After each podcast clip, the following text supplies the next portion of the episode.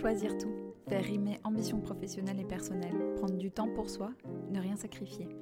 Bienvenue dans Les Équilibristes, le podcast qui invente de nouvelles façons d'intégrer toutes les facettes de la vie le plus harmonieusement et sereinement possible, pour œuvrer à l'égalité femmes-hommes dans les entreprises, les organisations et la société plus largement. Pour traiter ces sujets millefeuilles, à la fois intimes, familiaux, sociaux, économiques, vous entendrez ici des conversations avec des mamans, des papas, des couples et des experts qui choisissent tout et nous livrent ce que ça signifie concrètement pour eux et comment ils avancent. L'ambition de ce podcast, vous rassurer, vous faire réfléchir, rire et prendre du recul, et surtout vous mettre en action pour construire la recette qui vous convient. Je m'appelle Sandra Fiodo et ces questions me passionnent depuis que je suis devenue maman et manager en même temps. Merci de votre écoute, je me réjouis vraiment de faire avancer ces sujets avec vous. Bonjour chers équilibristes. Après six épisodes des équilibristes changent de tempo, je suis très heureuse de vous retrouver pour ce nouvel épisode des équilibristes tout court. L'invité que vous allez entendre aujourd'hui, c'est Pauline Butor. Pauline est Head of YouTube and Media Ads Solutions chez Google France et maman de trois jeunes enfants. Je l'ai entendue pour la première fois au salon professionnel de Bordeaux, salon dont je vous parle souvent parce que c'est un vraiment un endroit formidable pour euh, développer sa carrière euh, quand on est une femme. Pauline y intervenait dans le cadre de son rôle de présidente tournante de Women at Google et je suis allée la voir à la fin de son intervention pour lui proposer une interview.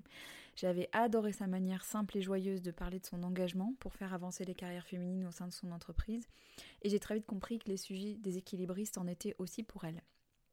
La première interview a eu lieu dans l'été, à distance. Pauline était sur le point d'accoucher de son troisième enfant et moi j'étais à Bordeaux. Et en échangeant par mail, quelques mois après, Pauline m'a confié à quel point l'arrivée de ce troisième bébé avait nourri ses réflexions et qu'elle aurait encore plein de nouvelles choses à raconter sur le rôle déterminant du congé maternité dans la place que chacun des parents prend ensuite au foyer et au travail. Qu'à cela ne tienne, on est reparti pour une deuxième version de l'interview qu'on a enregistrée fin janvier dans les superbes locaux de l'entreprise de mon amie Fanny Basto, qui est à la tête de l'Oiseau Vert, une agence de conseil en, en marketing stratégique, en plein cœur de Paris. Alors si vous êtes en manque de bruit de la vie normale, vous allez apprécier le charme du murmure de la vie citadine qu'on entend en fond parfois. Et bien qu'enregistré à une autre période, presque dans une autre vie, les propos de Pauline sont particulièrement pertinents pour la période qui s'annonce. Dans l'interview, on parle d'engagement, de ce que chacun peut faire à son échelle pour participer à faire avancer les carrières des femmes, mais aussi d'astuces très concrètes pour se ménager des petits rendez-vous réguliers avec soi et pour se pousser, avec beaucoup de douceur, mais aussi de fermeté vers ce qui peut nous effrayer et nous challenger. Pauline, c'est un rayon de soleil, elle est d'une grande générosité et vraiment résolument du genre à voir le verre à moitié plein. C'est un régal de l'écouter, alors savourez. Eh ben salut Pauline Bonjour Sandra Merci beaucoup d'être là. C'est finalement la deuxième fois qu'on va se parler, mais parce qu'il y a plein d'autres nouvelles choses à aborder depuis qu'on s'était parlé la, la, première fois. Ouais. On va rentrer par là. Tu viens d'accueillir il y a quelques mois ton troisième petit. Tout à fait. Et euh, t'es à la veille de reprendre le boulot. Dans une semaine. Dans une semaine. Ouais. Comment ça va? Eh ben écoute, ça va bien. Ouais. C'est mélangé, hein. Ouais. c'est euh, très mix. Et j'ai à la fois envie, envie de retrouver une vie euh, normale presque. Ouais. Et puis euh, à la fois, je me dis que si je pouvais prendre six mois de plus, euh, je les prendrais avec plaisir. Mais il faut, je pense, retrouver une orga euh, petit à petit. Et puis, ce qui est bien, c'est que je vais reprendre, mais je vais reprendre euh, tranquillement. Ouais, ça c'est génial. Raconte-nous un peu comment ça va se faire ça. Eh ben écoute, c'est assez nouveau, mais euh, moi je travaille chez Google et donc on a une euh, maintenant le retour, on te propose de le faire à 50% les deux premières semaines. Ouais. Donc du coup tu peux choisir, euh, soit tu bosses la moitié de la journée, soit quelques jours dans la semaine. Mm. Mais du coup je trouve ça top pour que tout le monde se réacclimate. Ouais. Et notamment quand on a trois, bah, il faut que toi tu te réacclimates, Mm. que les enfants se réacclimatent aussi, même Ouais. les premiers, que je venais chercher tous les enfants Ah tous bah les jours pardon à la sortie de l'école. Donc juste petit à petit, bah voilà, changer, dire que je reprends le boulot et que ça va être un peu différent. euh, je trouve que c'est génial d'avoir ça, quoi. Ouais, c'est hyper bien. Et Ouais. ça c'est de... ça c'est offert à tout le monde. Ça c'est offert à tout le monde, euh, euh, aux papas et aux mamans, et c'est et c'est assez c'est assez récent et j'ai très hâte de tester ça. Et au papa aussi, ça c'est très très bien. Ouais. On va peut-être revenir un peu sur ton parcours et te présenter qui tu es. Ouais. euh, Donc toi, tu es la présidente tournante de Women at Google. Exactement. Ouais. Bah du coup j'ai fait ça euh, pendant le congé mat de de quelqu'un d'autre. Donc là j'ai fait ça bah, pendant pendant six mois. Mhm. Euh, et c'était super. Donc c'est l'organisation qui s'occupe bah, de de d'essayer de créer les conditions de l'égalité, on va dire, entre Ouais. les hommes et les femmes chez Google, et puis aussi de par ce qu'on peut faire bah, un peu plus largement dans la dans la société française. Et tu me disais que c'était un- une vocation qui t'était venue un peu tard. Ouais. Ça, qu'est-ce qui t'a donné envie de t'engager là-dedans et... Bah écoute, plusieurs choses. Moi, je m'étais, je m'étais toujours dit que finalement l'égalité entre les hommes et les femmes, bah, oui, c'était un sujet, mais que ça allait de mieux en mieux et que ça allait se faire un peu naturellement et que ça y est, tout le monde en avait conscience et que les femmes étaient assez malines et assez fortes pour que ça se fasse euh, un peu tout seul. Et puis, bah, je pense qu'en vieillissant et en progressant un peu dans mon boulot, euh, il y a plusieurs fois où je me suis dit non, mais en fait, euh, pourquoi est-ce que là, il y a quand même beaucoup d'hommes euh, au-dessus? Je trouvais qu'il y avait parfois un manque de rôle modèle. Euh, je trouve aussi, en travaillant dans le, dans le digital, qu'il y a une vraie responsabilité. Parce qu'en fait, euh, bah, finalement, ça va pas en s'améliorant cette égalité homme-femme, mais ça va plutôt en se détériorant. Ah ouais. Et tu ouais, trouves toi bah, et notamment bah, dans les métiers du digital, il y a que 33% des, des, salariés qui sont des femmes. Et quand on pense que c'est juste bah, une des plus grosses opportunités euh, d'emploi, un secteur où les gens sont les mieux payés aussi parce qu'il y a beaucoup de demandes, que c'est des gens qualifiés, etc. Si on fait pas quelque chose, les inégalités elles vont plus se creuser que, mm. que aller en s'améliorant. Donc, euh, donc je trouvais qu'il y avait une vraie responsabilité à faire en plus dans, dans ce secteur.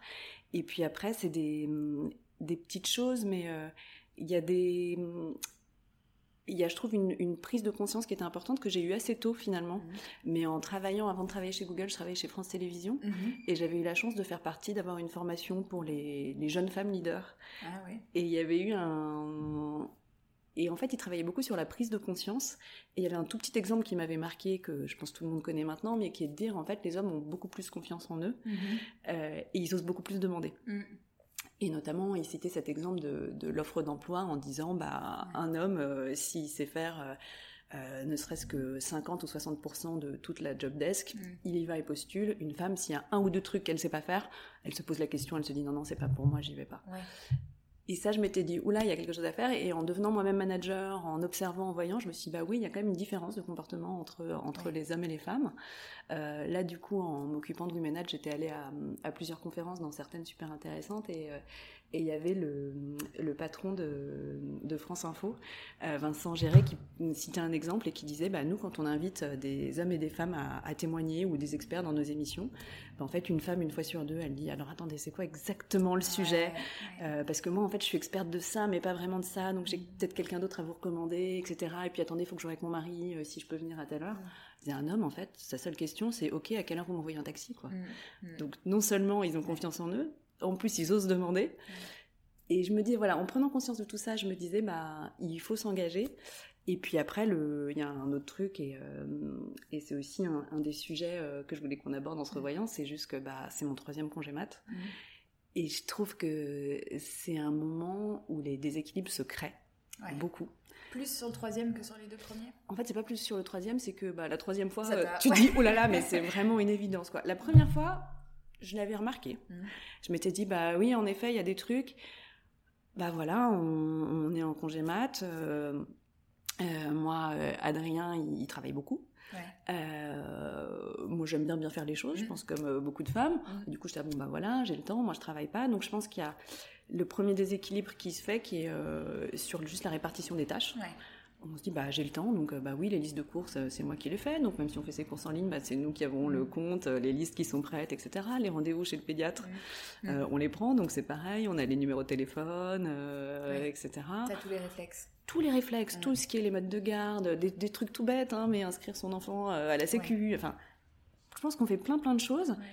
Et du coup après on prend plein de mauvaises habitudes et les repasser, bah, ça devient, euh, on a besoin de déléguer quoi. Donc ça devient, c'est un effort aussi de, oui. de, déléguer, de pas de checker parce qu'il fait les choses mm. euh, même souvent beaucoup mieux que moi, mais mm. c'est juste, ça devient un effort. Donc c'est plein de mauvaises habitudes, je trouve, ouais. qui se prennent euh, à ce niveau-là. Après, enfin, sur le sommeil aussi, euh, je pense que du coup, on s'habitue à bah oui, bah non, moi j'ai rien d'important entre guillemets euh, demain, donc euh, oui, toi déjà tu rentres à minuit, je te mmh. demande pas de te réveiller dans une heure, et donc on, on prend plein de réflexes. Donc ça, je trouve que c'est une des premières choses. La deuxième chose, et ça qui m'a frappé plus avec euh, d'autres enfants, donc plus sur mon deuxième et mon troisième congé mat, c'est je trouve que ça a créé aussi un gros déséquilibre dans les attentes des enfants. Ah oui, tu me disais ça, ça m'intéresse vachement. Bah ouais, parce que du coup, bah moi je suis là. Donc ouais. euh, je suis là. Euh, en effet, euh, je faisais ce que je faisais jamais avant. Là, j'ai fait beaucoup de sorties d'école, euh, en plus avec les grèves, ou du coup pas de nounou, ouais. pas de machin et tout. Donc, bah, j'étais là tout le temps. Et donc du coup, je trouve que la maman, qui déjà peut être un peu le centre de jalousie, etc., bah, devient l'objet de toutes les crispations, jalousies, etc. Alors que s'il y avait un congé paternité, que le papa venait, qui créait d'autres choses, que lui aussi était à la sortie de l'école, avec plus de temps, enfin, je pense que ça créerait des relations très très différentes. Entre, euh, entre les enfants et, et les parents. C'est hyper rigolo ce que tu dis parce que moi je le ressens aussi. quand mon mari rentre, c'est ah, et puis toi quand t'arrives, c'est ah, c'est parce que t'es là en fait. Voilà, exactement. T'es là, il y a moins de... et, et, et, puis même, et je vois aussi que lui, plus il est là, plus elles sont contentes de le voir. Je dis elles parce que le troisième est encore tout petit, mais elles sont contentes de le voir, elles créent des habitudes, etc. Euh, on a besoin de les créer, de les nourrir ces relations aussi. Et je pense que le congé paternité, ça aide beaucoup à le, à le faire, quoi. Ouais. C'est ouais, clair que voilà, je pense qu'on va même pas débattre, on, est assez d'accord sur le fait qu'il faut qu'il devienne obligatoire. Mais il y a aussi la question des professions libérales parce que enfin, c'est le cas de ton conjoint et c'est le cas du mien aussi. Et, comment on fait pour que c'est ce soit plus simple pour eux? Parce que complètement. se dégager de leur activité ça, ça a des conséquences que ça n'a pas pour les salariés exactement et je pense qu'il y a aussi une prise de conscience parce que là-dessus euh, euh, voilà Adrien il est avocat il y a des choses qui disent mais les il y a plein de clients, il y a plein de gens et tout qui ne comprendraient pas en fait. Ça, c'est pas encore une évidence. Et moi, ce que je pense, c'est que même pour eux, que pour, c'est pour moi aussi des questions même d'attractivité des entreprises, c'est-à-dire que je pense que toutes les jeunes générations, euh, ça fait partie de leur équilibre justement et de et de ce qu'ils attendent. Donc je pense que pour toutes ces formations, ça va, enfin pour toutes ces professions, ça devait devenir important de trouver des, des solutions quoi. Tu parlais de, de, de conférences auxquelles tu avais assisté dans le cadre de Women at Coco et je me souviens que on avait parlé la première fois d'une citation d'Anne Rigail que tu avais retweetée, qui parlait du, premier frein des femmes, comme étant leur manque de confiance. Et ça rejoint ce que tu disais, j'ai encore, genre, encore jamais entendu un homme dire j'y arriverai pas. Est-ce que c'est des trucs que tu te dis, toi Beaucoup.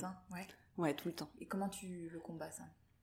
Alors j'ai un petit truc tout bête, c'est que euh, quand j'ai, euh, quand on me propose quelque chose, euh, que ce soit une nouvelle opportunité, un nouveau job, aller parler à une conférence justement, un truc comme ça, je me dis mais j'essaye de mettre à la place d'un homme, d'un mhm. mec de ma boîte, ah j'imagine quelqu'un, et je me dis mais cette personne qu'est-ce qu'elle ferait, qu'est-ce qu'elle répondrait? Mhm. Et dans plein de cas je me dis bah évidemment il dirait oui, évidemment il sauterait sur le sur l'opportunité. Donc j'ai pas envie de me mettre des barrières, mhm. et je me dis qu'on a, je pense que les femmes ont aussi plus de d'excuses entre guillemets de dire ah bah non mais ça je vais pas le faire parce qu'en fait j'ai pas forcément le temps j'ai envie de faire ce truc bien etc et je me dis maintenant en fait j'aime bien me dire que que tout est possible mm. et qu'il n'y a pas trop de limites et que si on peut y aller alors oui ça demande de l'orga oui ça demande des choses ça demande de se pousser mais je pense que c'est hyper important de se pousser mm. et c'est hyper important de d'essayer de, de, trouver cette confiance et je pense que c'est un exercice ouais et c'est un super bon une super bonne astuce que tu donnes là je trouve ouais mettre à la place de quelqu'un d'autre euh, parce que tu parlais tout à l'heure de rôle modèle et du fait que vous êtes peu de femmes finalement dans ton, dans ton industrie. Quoi. Enfin, euh, est-ce que tu as le sentiment, je sais que personne ne l'a joué franchement, mais est-ce que tu as l'impression un peu de jouer aussi ce rôle de rôle modèle pour euh, les gens que tu manages ou les gens qui sont dans les équipes Bah, je pense que rôle modèle, ça fait tout de suite, enfin, ça fait tout de suite un gros. je, suis certainement pas un, rôle modèle et il y a plein de choses que je fais pas bien du tout, que j'arrive pas à gérer, etc. Mais je pense qu'à chaque niveau, c'est important d'être en, accord avec ses valeurs, avec ce qu'on veut devenir, et oui, de jouer un petit rôle de rôle modèle pour ses équipes, pour les quelques femmes qui vous voient agir, pour les quelques femmes et les quelques hommes d'ailleurs. Euh, donc oui, je pense que c'est euh, que c'est une notion super importante et que c'est aussi euh, avec ça qu'on fera qu'on fera bouger les choses. Ouais. Et quand tu vas retourner au travail, là, au-delà de cette période d'ajustement, enfin de reprise progressive, T'as imaginé des ajustements particuliers où tu vas retourner à temps plein? Comment vous allez vous Alors, il y, a, euh, il y a un truc que j'avais déjà fait là, euh, avant, de, avant de partir, qui était un petit truc euh, tout bête, mais qui était de prendre. je pense que la flexibilité, c'est hyper important. Et j'avais juste pris une demi-journée de work from home. Mhm. Et rien que ça. C'est une toute petite soupape. ça peut paraître rien du tout, mais c'était une matinée qui était pour moi. Alors pour moi, mais pour avancer pour mon boulot. Hein, mhm. C'était pas pour aller faire des courses ou, euh, euh, ou, autre chose. Mais c'était du coup une matinée hyper sereine, mhm. très tranquille, qui est, je pense, la matinée de la semaine où je suis le plus euh, productive. Ou très concrètement, en plus, il se trouve que c'était un matin où j'avais une nounou chez moi, etc. Donc j'allais au café en bas bosser. Mais ça a changé tout. Enfin, et je mhm. trouve que c'est des, des petits moments d'oxygène comme ça où euh, euh, j'adore voir mon équipe, j'adore voir les gens avec qui je bosse et j'aimerais pas du tout euh, ne pas travailler dans toute cette effervescence, mais avoir une demi-journée un peu loin de tout ça, préservée, où je peux avancer sur les sujets. ça, ça m'avait vachement aidé. Et je pense que l'aménagement que je ferais, là j'ai eu une prise de conscience aussi, c'est que j'allais jamais chercher mes enfants à l'école. Ah ouais. Jamais, aucun soir. par vraiment exception une fois par mmh. trimestre. Et là, je me suis rendu compte du bien que ça leur faisait, que ça me faisait aussi, euh, de voir tout leur environnement, de voir leurs amis, etc. Et je me dis finalement, qu'est-ce que c'est de le faire un soir par semaine, un vendredi soir? Et ça, je pense que je vais tout faire pour m'organiser, pour avoir ce moment où, oui, je serai un soir à 4h30 mm. euh, à la sortie de l'école. Et je trouve qu'en en, contact, et là, j'ai commencé à leur dire que voilà, j'allais reprendre le boulot, euh, que ça allait être un peu différent, etc. Et rien que le fait de leur dire, mais je vous promets, il y a mm. peut-être pas toutes les semaines, il y aura peut-être des exceptions, mais tous les vendredis soirs, je viendrai vous chercher. Je vois un grand sourire se dessiner ah, vraiment sur leur visage. Et je me dis que ça, je veux pas, je veux pas le lâcher. Ouais. Ça va être un truc important. Et ça, c'est la soupape du congé mat qui t'a vraiment prendre conscience de ouais, ça. je m'en serais, je m'en serais pas rendu compte sinon. Ouais. Tu nous parlais, la première fois qu'on s'était parlé, tu t'avais dit un truc en passant comme ça que j'avais trouvé finalement super intéressant. Tu parlais de votre organisation des soirs. Ouais. Et euh, parce que je te posais des questions très concrètes là-dessus, et, tu disais qu'il y avait un soir où tu gardais où la nounou, elle était là jusque très tard, je crois. Ouais, jusqu'à 22h. Jusqu'à 22h. Ouais. Et euh, nous ça. Écoute, moi je trouve que ce qui est hyper important, et je trouve que la grosse rupture qui se fait quand tu as des enfants, c'est que tu plus de temps pour toi. ou plus plus beaucoup et que tout est très bah faut rentrer à telle heure euh, etc et que nous en plus comme on était assez mauvais en répartition des soirs bah finalement c'est moi qui rentrais tous les soirs à 19h euh, et que même si après, euh, oui, tu peux ressortir, etc., mais c'est à chaque fois c'est une orga, c'est mm. euh, la babysitter qui arrive à telle heure, etc., reprévenir les enfants, etc. Et du coup, on avait une orga où la nounou arrive plus tard certains matins parce qu'il y avait des garderies et tout ça. Et du coup, on lui demandait un soir, le jeudi soir, de rester jusqu'à 22h. Et du coup, c'était un soir génial qui pouvait être euh, soit pour euh, faire du sport, euh, aller voir des copains, aller au ciné, ou juste travailler, mais sans ce truc de ah oui, à 19h, il faut que j'arrête, si, il faut que je continue le truc, c'est que je me reconnecte après à la maison, etc. Et ça, franchement, c'est une, c'est une super soupape. Et moi, je crois vachement à ces moments où il faut avoir du, temps pour soi. Là, il va falloir que je retrouve une technique. Que te dire. Tu as réussi à retrouver un peu là dans ton congé? D'ailleurs, tu portes très mal son nom. Ouais, exactement. rien à congé. Euh, bah, les grèves vont pas aider, franchement, euh, parce qu'en plus on a la chance d'avoir une nounou et tout, mais là du coup c'était un peu plus euh, compliqué. Mais oui, oui, si, si, j'en avais quand même.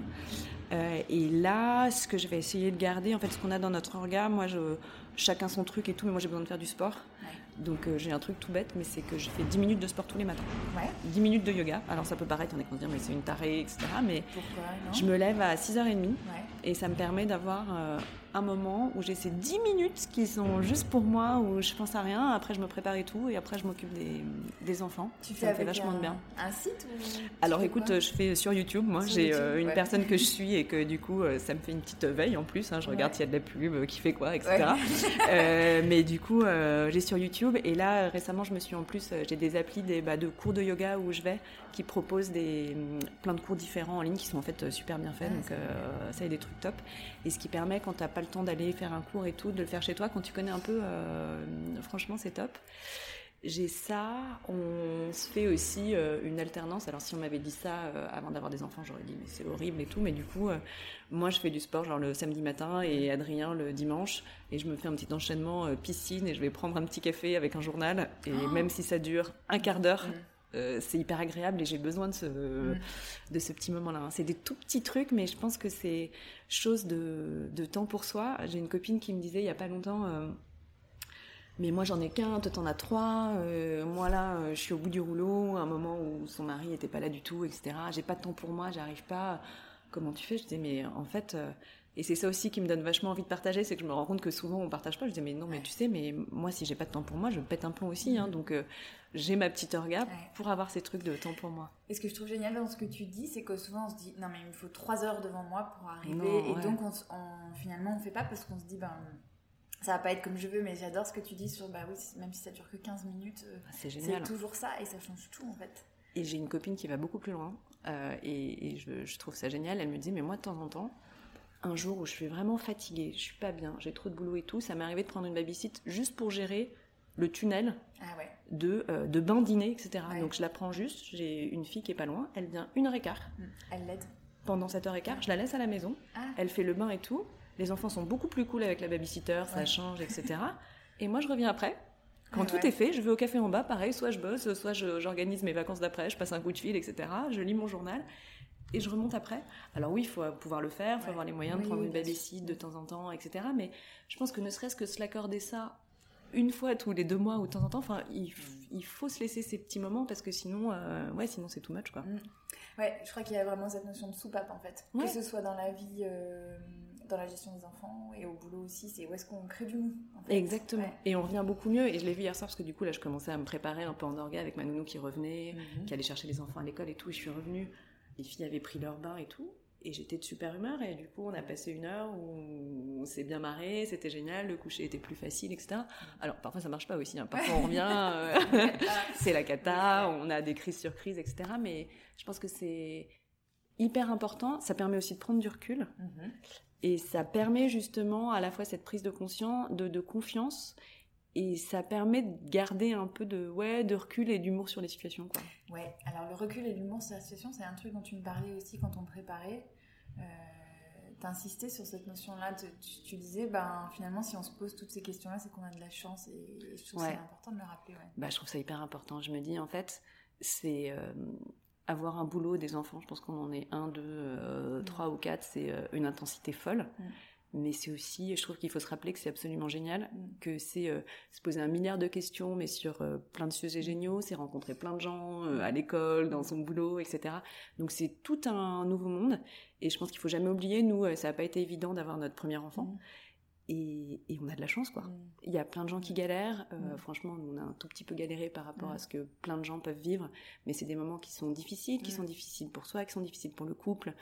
Euh, et, ouais, on a, on a beaucoup de chance, quoi. On a une, on a une famille, euh, mm. si on a des enfants en bonne santé, si mm. euh, on a un boulot euh, qui nous intéresse plus ou moins, il y a des phases, etc. Mais, mais c'est génial et je pense qu'il faut le garder en tête et il faut essayer de garder un peu une notion de plaisir, même si c'est pas facile, et de vivre un peu le moment présent. Je pense que c'est ce qui est le plus ah, difficile aussi. Ah, ouais de se rappeler ça et te dire on est tout le temps dans le ah oui après qu'est-ce qu'on fait l'heure d'après? À un moment je m'en suis rendu compte avec euh, Adrien je lui disais mais il me disait mais arrête avec les enfants de faire un programme et tout bon alors dans une heure en fait on va aller voir une expo. Après il y a un goûter. Après on va chez machin et tout non en fait là juste on fait un jeu on est content.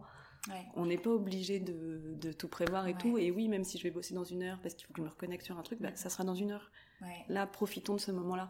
C'est le plus difficile, je trouve. Et j'ai l'impression, et, sans faire de clichés de genre, mais j'ai l'impression que les hommes sont meilleurs que nous là-dedans. Bien meilleurs. Ils sont vachement plus euh, là, en fait. Et moi, ça, j'apprends tous les jours en le, en le voyant, en fait. Je, je, je, vois Adrien faire des trucs, je me dis, bah ouais, là, pourtant, il a un énorme truc après, une machin, mais, mais là, il est, il est dedans, il est bien dedans, et je pense que c'est super, et que les enfants le ressentent aussi, en plus.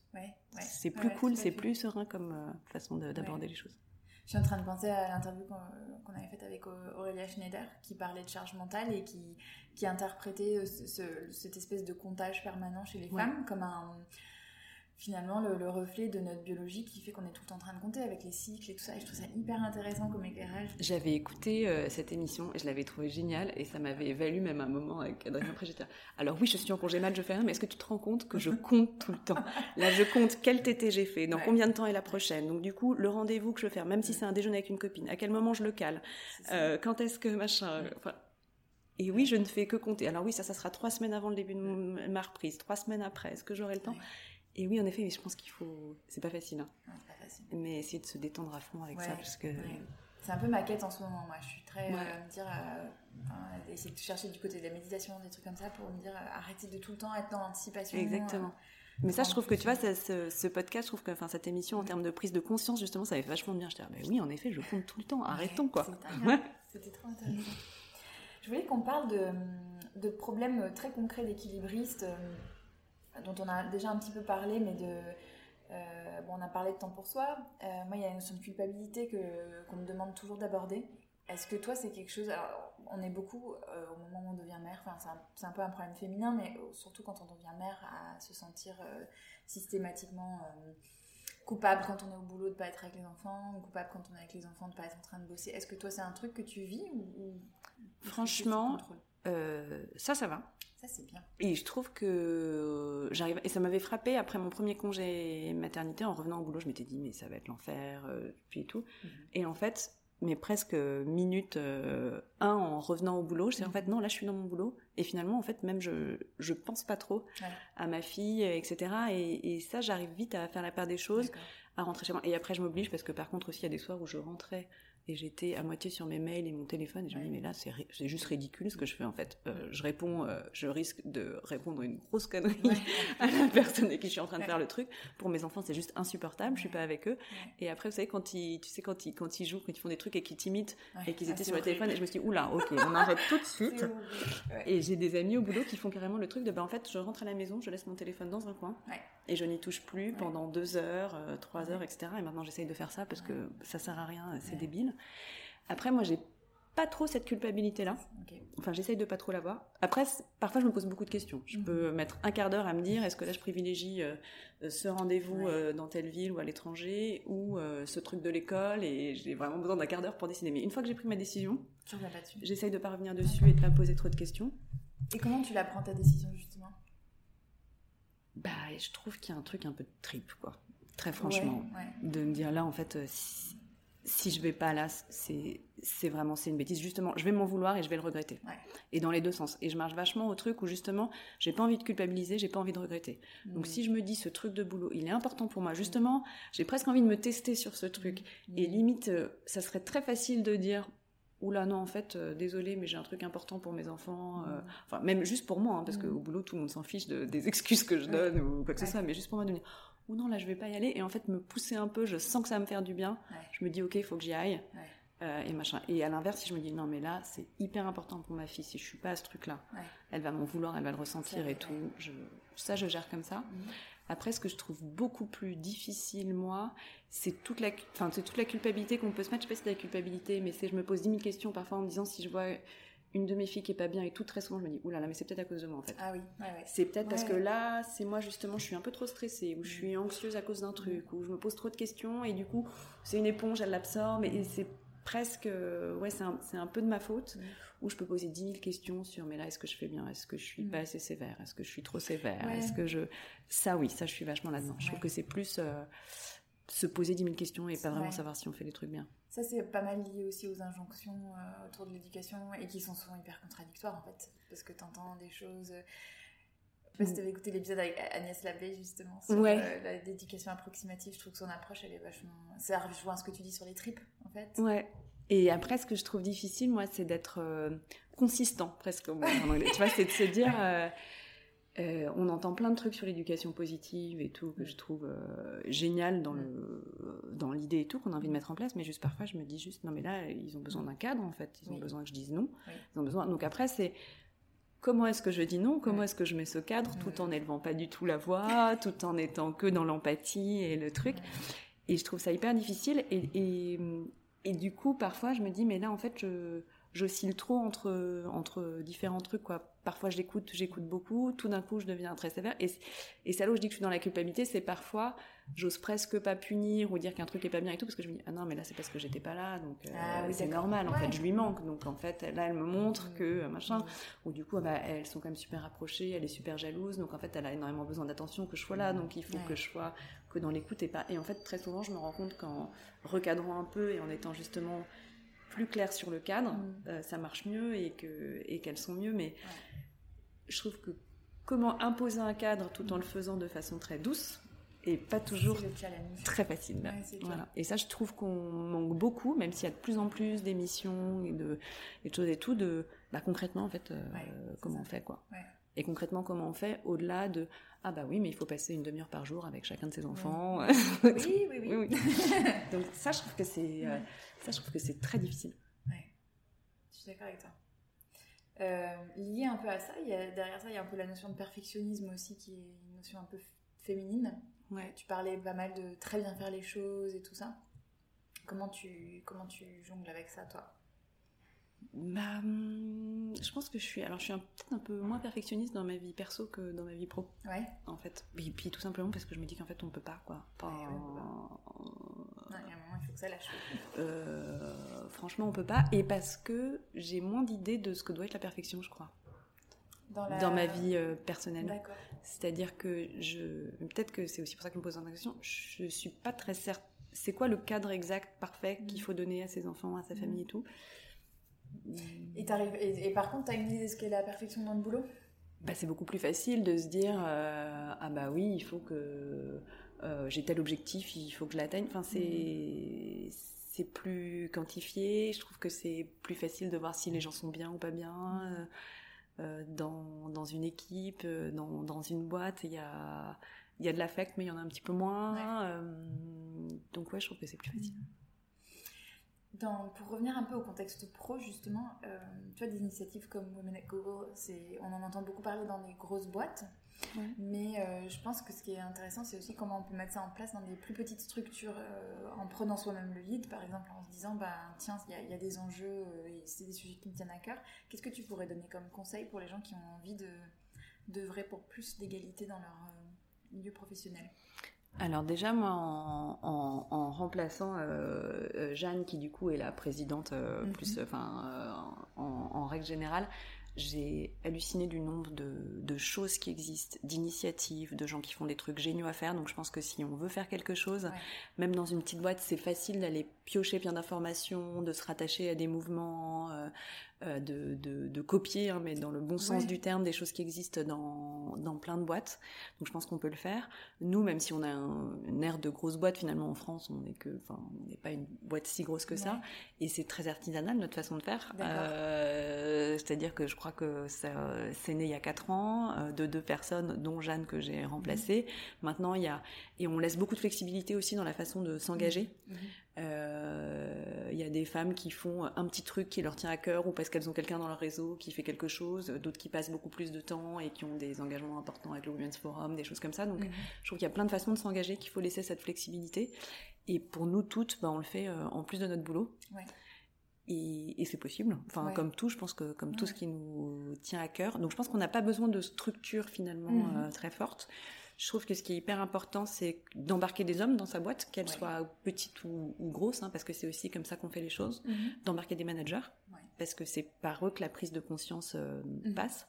Et après, euh, justement, je dis souvent, mais je pense que la première chose, c'est la prise de conscience, que mhm. les hommes et les femmes font pas les choses pareilles, qu'on a des biais inconscients. Nous, on a tout un truc qui est en ligne, par exemple, sur un site qui s'appelle Rework, où il y a plein d'études, de, petits cas qu'on peut faire, etc. Donc voilà, il y a des choses qui existent qu'on peut qu'on peut aller euh, qu'on peut aller piocher. Euh, ne faire ne serait-ce que je me souviens après j'étais pas rentrée dedans mais quand je suis rentrée chez Google il y avait bah, un apéro de Women at Google. Et c'est juste bah, créer des petits trucs c'est juste un verre où justement on peut échanger partager parler de problématiques etc on parle beaucoup de la sororité mais s'aider quand on se pose des questions de carrière et justement avoir un œil extérieur qui te dit mm. mais si t'es capable mais si tu peux y aller mais pourquoi tu le fais pas? Ah tu te poses la question, tu n'oses pas prendre la parole en public, mais il y a des formations, il y a des trucs qui existent, c'est pas forcément cher, ça peut être remboursé, euh, on peut monter un truc, euh, ou même fais-moi ton speech, je t'écoute, euh, mm. et puis je te dis ce qui va, ce qui va pas. Enfin, il y a plein de tout petits trucs à faire. Mm-hmm. je pense qu'ils sont super importants, se dire bah juste, bah, on fait des interviews, on fait un panel, même si c'est une petite boîte, bah, on essaye ait, même si c'est deux personnes qui interviewent, bah, qu'il y ait un homme et une femme. ça change tout. Donc c'est plein de petites choses, je pense, qu'on peut faire. Euh, nous, voilà, on joue vachement sur bah, ça, sur la, prise de conscience de, ces biais, euh, l'accès à des, à des outils. Donc, euh, il y a des, ateliers numériques qu'on a montés mhm. maintenant dans endroits en province où, qui sont ouverts évidemment à tous, mais où les femmes peuvent aussi aller prendre conscience des, outils du numérique. Et puis un truc que j'aime beaucoup qu'on fait, c'est juste aussi, bah justement, si on revient sur ce que je disais au début, qui est que euh, il y a finalement trop peu de femmes qui vont bosser dans les métiers de la tech, du digital, etc bah, c'est juste prendre le temps. Il y a une, on, bosse beaucoup avec des associations aussi, donc je pense que mhm. c'est donner du temps à des associations qui sont elles expertes, qui mhm. connaissent les sujets, qui sont organisées, tout ça, tout le monde peut le faire.